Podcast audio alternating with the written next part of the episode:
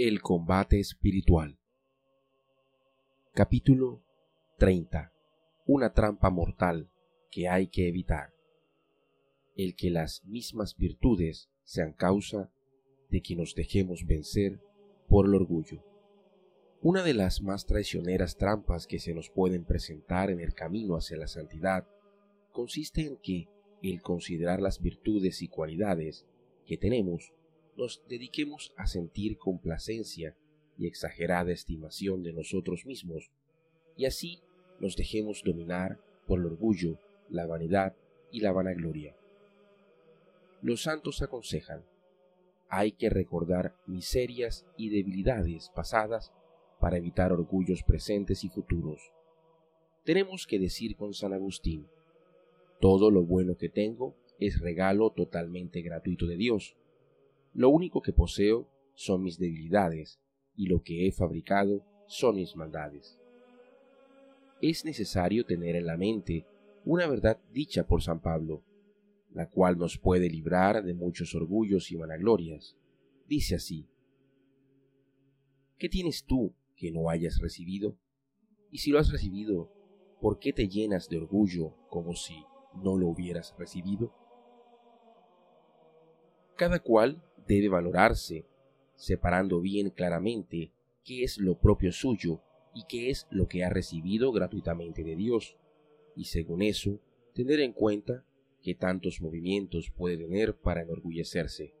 Si de esa manera se califica, es de vivir con el alma llena de orgullo y vanidad, lo que hará será vivir dándole gracias humildemente al buen Dios. Tengo que pensar en lo que yo era hace cien años, pura nada, y nada podía hacer por mi cuenta para llegar a ser algo. Es necesario que me pregunte qué sería de mí si la misericordia y el poder de Dios no me hubiera conservado la vida. Si nuestro Señor me deja por un instante, volveré inmediatamente a la nada. El apóstol Santiago dice, somos humo que aparece por un momento y después desaparecerá. Y el santo Job afirmaba, el ser humano es como una flor, brota y muy pronto se marchita, y se va como una sombra que desaparece. Si esto es lo que soy, ¿cómo puedo dedicarme a enorgullecerme y llenarme de vanidad? Y en cuanto a las obras espirituales, debo pensar en esto. ¿Qué obras buenas podría yo hacer sin la ayuda de Dios? San Pablo afirmaba, no es que por nosotros mismos podamos nada, sino que nuestra suficiencia viene de Dios el recuerdo de las faltas cometidas. Si me pongo a recordar la multitud de pecados que he cometido y hasta los que habría podido cometer si la bondad de Dios no me hubiera defendido y socorrido, y no encontraré en mí sino debilidad, infidelidad, malas costumbres y pérfidas inclinaciones. Y este recuerdo debe llevarme y mantenerme humilde y a darle infinitas gracias a Dios que tanto me ha perdonado y que de tantas maldades más me ha librado. La verdad y sólo la verdad. Pero en estos juicios que hacemos acerca de nosotros mismos es necesario no exagerar ni afirmar nada que no esté de acuerdo con la verdad. No es decir que hemos hecho lo malo que en verdad no hemos hecho, ni que hemos cometido lo que en verdad no hemos cometido. Pero si nos contentamos con la verdad, ya con esto tendremos lo suficiente para humillarnos y no llenarnos de vano orgullo, y para no creernos superiores a los demás, pues no lo somos.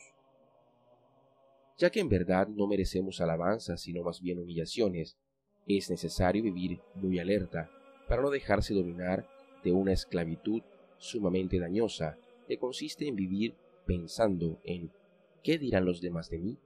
¿Qué buen nombre tendré ante los demás? ¿Qué opinarán de mi proceder?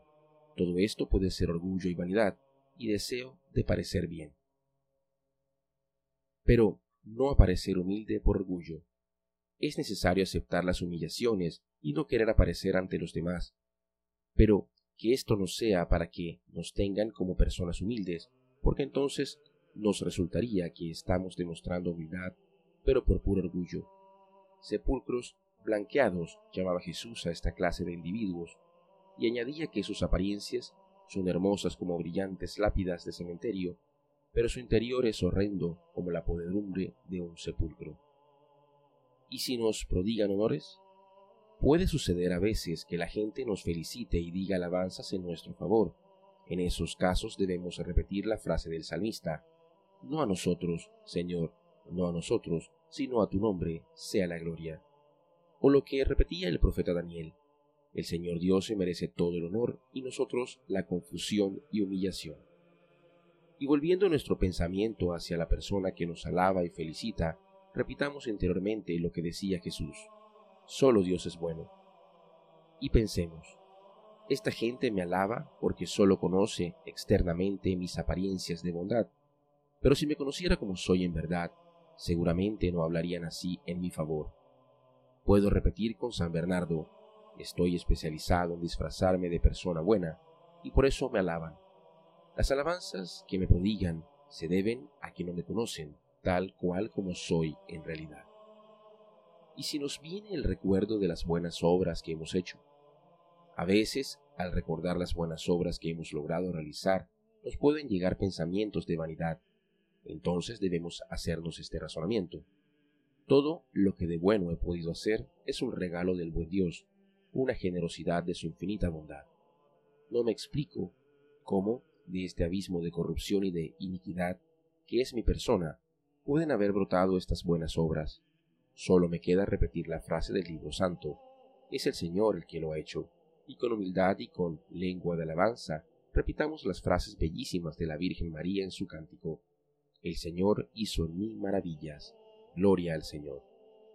Además de esto, debemos pensar que las obras buenas que hemos hecho durante todo el curso de nuestra vida no solamente no corresponden a la inmensa cantidad de luces y ayudas que hemos recibido de nuestro Señor, sino que han estado acompañadas de grandes defectos e imperfecciones, y que quizás, en numerosos casos, le faltó aquella pureza de intención de hacerlas únicamente para gloria de Dios y bien de las almas.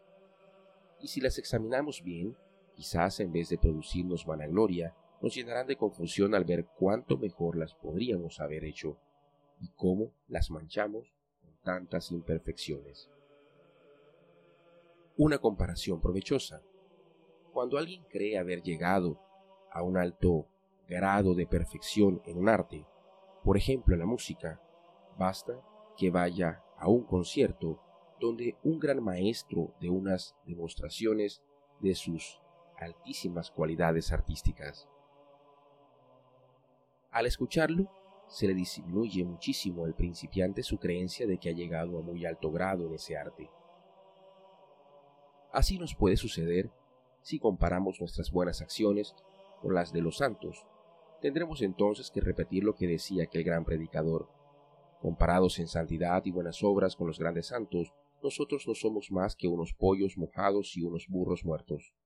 ¿Y qué diremos si comparamos nuestra virtud y nuestras buenas obras con las de Jesucristo? Sería como comparar a un insignificante gorgojo con una altísima montaña. ¿Qué son nuestros sufrimientos y nuestro amor a Dios y a las almas comparados con los del Salvador? ¿Y si nos comparamos con Dios? Con su santidad infinita, con su maravillosa obra y su continuo obrar en favor de todos y su generosidad sin límites y su capacidad inagotable de perdonar y su pureza total, ¿quién podrá sentir orgullo comparándose con Dios? No exponer los tesoros.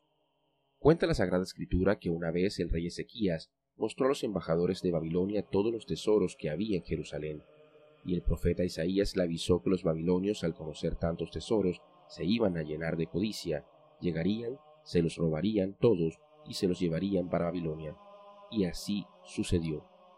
Algo parecido puede suceder a quien vive descubriendo ante los demás las gracias y dones que ha recibido de Dios, pero hace ostentación de esto no para hacer bien a las almas, sino para inflar su propio orgullo. Vienen los enemigos del alma y le roban todos sus méritos y ganancias que habría podido atesorar para el cielo. La base de todo. San Agustín repetía, si alguien quiere llegar a la santidad, que empiece a cultivar la humildad. No porque ésta sea la principal de las virtudes, pues la virtud número uno es la caridad, sino porque la humildad es la base más segura para poder construir el edificio de la perfección. Y es que mientras más vayamos cavando al recordar nuestras miserias y debilidades, y más vayamos descubriendo el fondo de nuestra propia nada, tanto más el divino arquitecto irá colocando nuestra vida las piedras más sólidas para edificar el edificio de la perfección.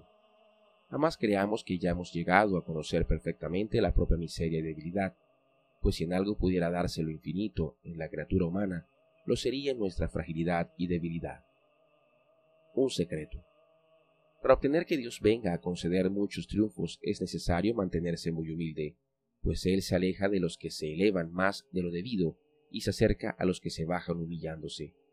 Sus favores y gracias son como las aguas de las lluvias, que no se quedan en las elevadas cumbres, sino que bajan a reposarse en los profundos valles.